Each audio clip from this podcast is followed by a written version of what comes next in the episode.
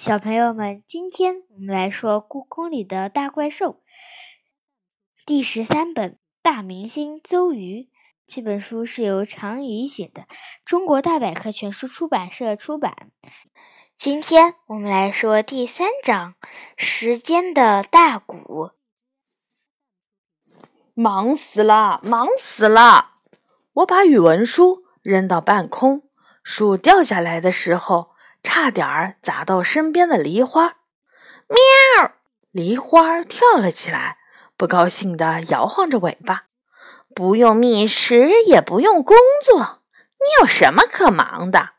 学校作业那么多，还要做课外班的作业，晚上还要和怪兽们一起找文文，连玩的时间都没有。喵！一点儿都不值得同情。梨花晃着脑袋说：“你放学了不抓紧时间写作业，总是磨磨蹭蹭，能赖谁呢？”寿普失去了封印，天天有奇怪的家伙出来捣乱，也是你闯的祸。你不去找文文，谁去找？你这只野猫怎么一点同情心都没有？我撅起嘴说。亏我每天辛苦的捡矿泉水瓶儿，给你换罐头吃，你就是这么安慰我的吗？一提到罐头，梨花的脸色立刻变了。小雨最善良啦，喵！他摆出一副笑脸。不过，无论我怎么安慰，你的时间也不会多出来。不如啊，我给你想个办法。什么办法？一个能让你的时间多出来一点的办法。喵！梨花眯起眼睛说：“我的眼睛睁得老大，你还有这个本事？我是没有这个本事。喵！但是我听过一个传说，如果传说是真的。”你每天就可能多出半个时辰的时间，半个时辰，也就是一个小时呢。我的眼睛都亮了，是什么传说？喵，这是故宫里一个很古老的传说，不过我从没有听说谁去试过。梨花压低声音说。听说清安殿里有一面大鼓，只要在太阳下山的那一刻，用鼓槌在上面敲十二下，等到天黑以后，你就会多出半个时辰的时间。清安殿的大鼓，我只去过清安殿两次。每次还都是在天黑以后，从来没有注意到宫殿里是不是摆着一面大鼓。梨花点点头，没错，那是一面有魔力的大鼓，能敲出风雨雷电的声音。在没有钟表的时代，清安殿的道士们就是靠它的声音感知时间。这么厉害！我要去试一试。我收拾好书包，准备出发清安殿。喵！别着急呀，梨花叫住我。我告诉了你这么大的秘密，你打算怎么谢我呢？要是真的有用，我给你买你最喜欢的营养膏。我大方地说。说定了。喵！我跳下台阶。朝着清安殿跑去。现在这个时间，游客们早已经离开，整座故宫应该都在做闭馆的准备。我应该还能在清安殿锁门前溜进去。清安殿的红漆大门斜开着，管理员正在认真地做着一天中最后的清扫工作。清安殿里有很多摆设，是个捉迷藏的好地方。我垫着脚尖儿溜进去，藏在神座旁边的红柱子后面，大气儿都不敢出。很快，管理员走出了大门，听到了清脆的锁门声后，我才松了一口气儿。这下安全了。我从柱子后面走出来，打量着这座不算大的宫殿。很快，我就发现了那面大鼓，它被摆放在宫殿的东南角，被三只金色的仙鹤叼在嘴里，悬挂在七彩祥云做成的骨架上。鼓面上画着一条青龙和一条红龙，两条龙正在争夺一颗火焰宝珠。我走过去，轻轻抚摸着大鼓。我从来没见过这么漂亮的大鼓，一看到它，我就相信那个关于它有时间魔力的传说一定是真的。我的心沸腾起来。我拿起旁边的鼓槌，真想敲一下呀，但是不能着急。梨花说过，一定要等着太阳落山的那一刻敲鼓，魔力才会生效。宫殿的窗外，红彤彤的太阳正在一点点儿朝着西边的山脉移去。夕阳下的清安殿。被笼罩在粉紫色的光线里，我耐心的等啊等啊，最后一丝阳光也在鼓面上暗了下来。就是现在，我举起鼓槌，用尽全身力气，咚咚咚，敲起大鼓来。整座宫殿都被这声音震得发颤。一、二。三四，一直数到十二下，我才放下了鼓槌。这时候天已经黑了，天边只剩下了一片青紫色的微光。我在大鼓前站了一会儿，并没有什么神奇的事情发生。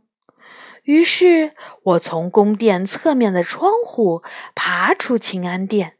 朝妈妈的办公室走去，一路上我都在想，用大鼓给我的一个小时做什么事儿呢？嗯，先写作业，然后可以看课外书，还可以学习跳交谊舞。我们学校有个传统，六年级的毕业典礼会开一场盛大的舞会。每个毕业生都会穿上漂亮的长裙礼服或黑色的燕尾服，在舞会上跳交谊舞。我虽然刚上六年级，但对于我这种不擅长跳舞的人来说，想要在舞会上不出丑、不提前练习可不行。回到妈妈的办公室后，我的心还是平静不下来。大鼓咚咚咚的声音在我的脑海里回响着。大鼓送给我的那一个小时，到底什么时候才会到来呢？时间一分一秒的过去，我照常吃晚饭，虽然有些食不知味；照常写作业，虽然有些心不在焉；照常背英语单词。虽然一个单词背了十遍也没记住，和往常一样，时间过得飞快。我没感觉到自己多出来一分钟时间。等到我再抬头看墙上的钟表时，钟表的指针已经指向了二十一点整。什么嘛？难道大鼓的传说是假的？这么一想。我心里有说不出来的失望。我走出西三所，朝慈宁宫花园走去，是去找文文的时间了。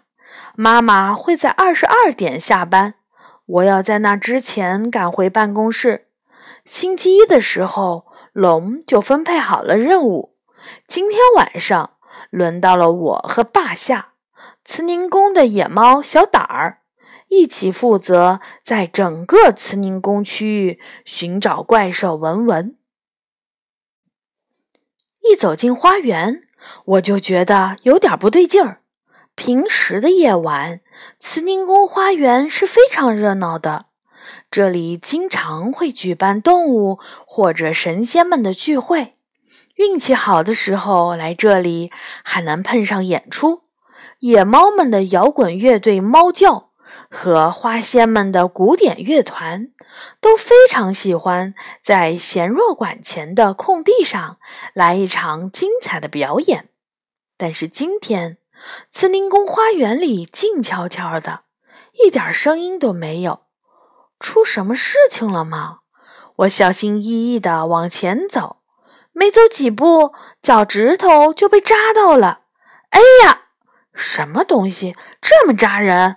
我眯着眼睛看过去，只见一只刺猬咕噜咕噜的被我踢到了路中间。对不起，对不起，我赶紧道歉。天太黑了，我没有看到你。可是刺猬却纹丝未动。平时胆小的要命，受一点惊吓。就会钻进草丛中的刺猬，现在直挺挺地躺在路中间。我倒吸了一口冷气，不会是死了吧？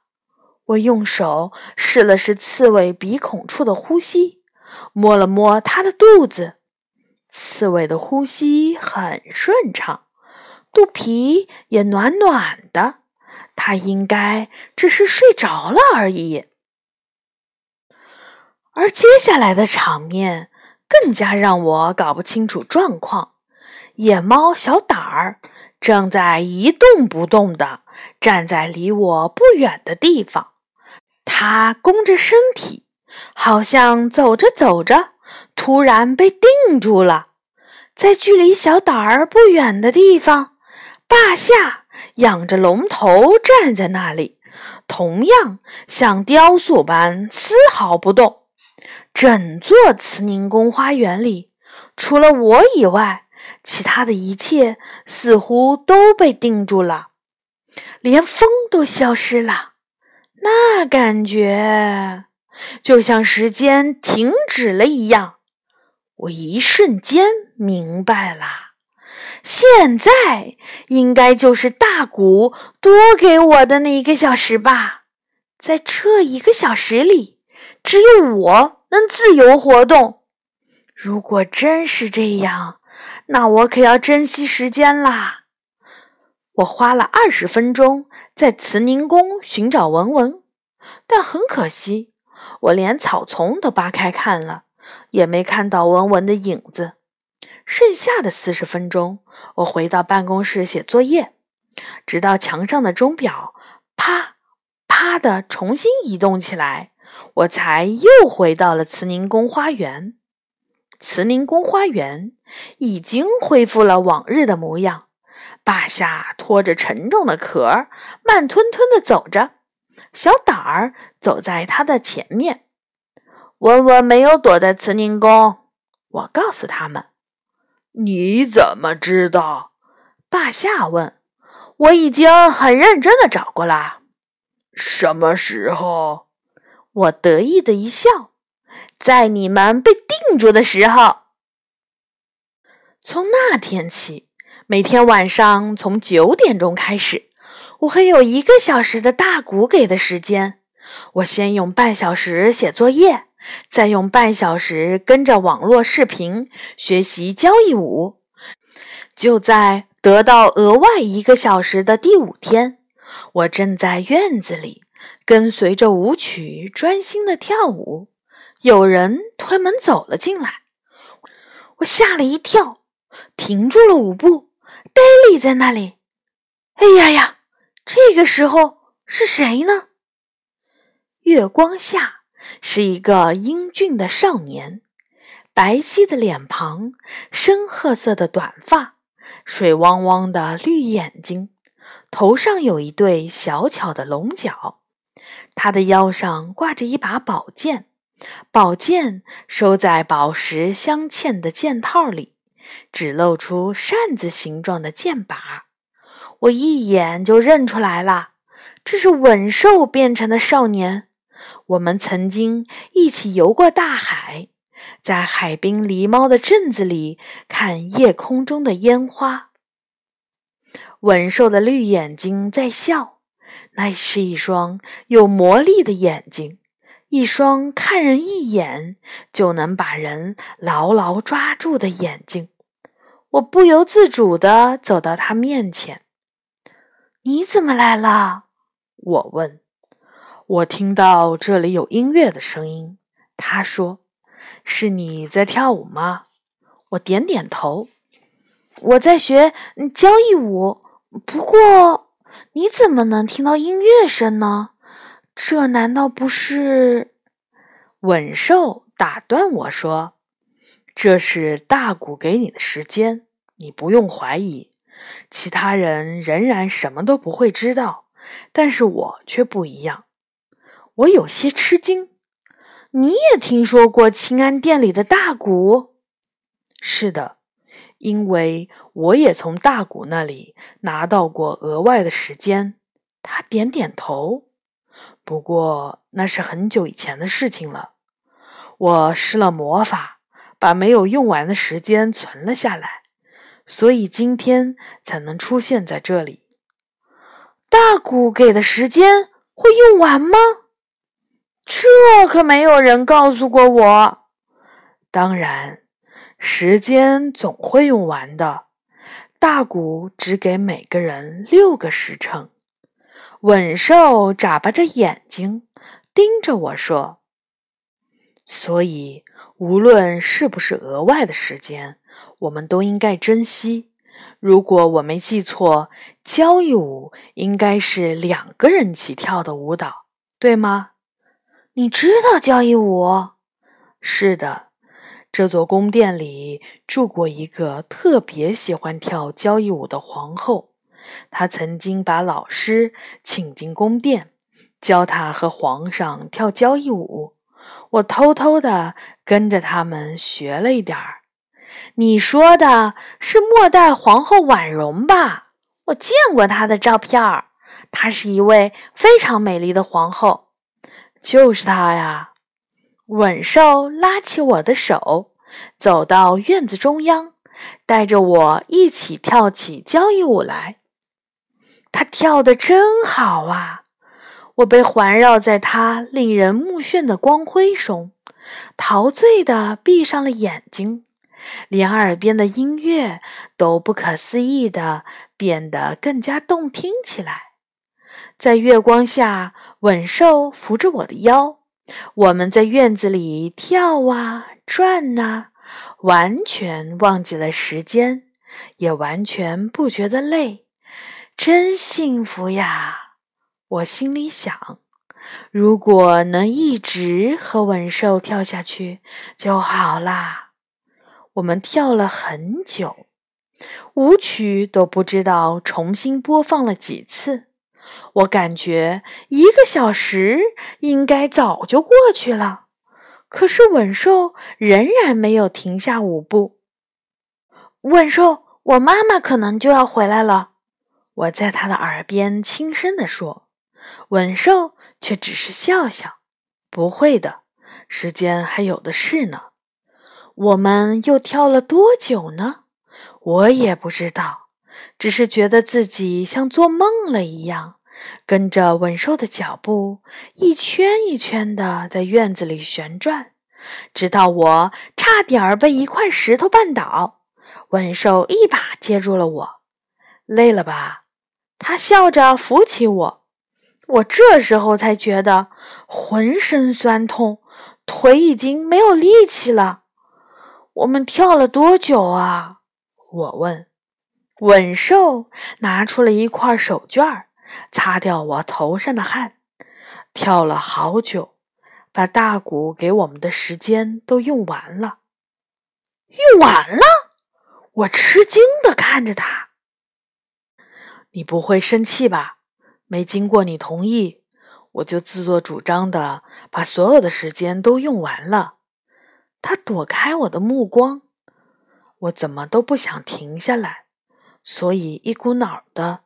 把时间都用来跳舞了，没想到稳兽和我想的一样啊！我的脸红了。我本来就打算用这些时间学习交谊舞的，现在我们学校里估计没有人比我跳得更好了。小雨要参加舞会吗？是啊，等到六年级结束的时候，学校会举办毕业生交谊舞会。真想做小雨的舞伴呀！稳兽笑眯眯地看着我，我被他盯得有些不好意思，低下了头。一阵风吹来，等我再抬起头时，稳兽的身影已经如雾气般消失了。墙壁上钟表的指针又开始慢慢的移动。什么时候才能再和文兽跳交谊舞呢？我叹了一口气，怅然若失的走进了屋子。好的，小朋友，第三章就结束了。下一次我们会来说第四章《怪兽中的倒霉蛋儿》。小朋友们，晚安。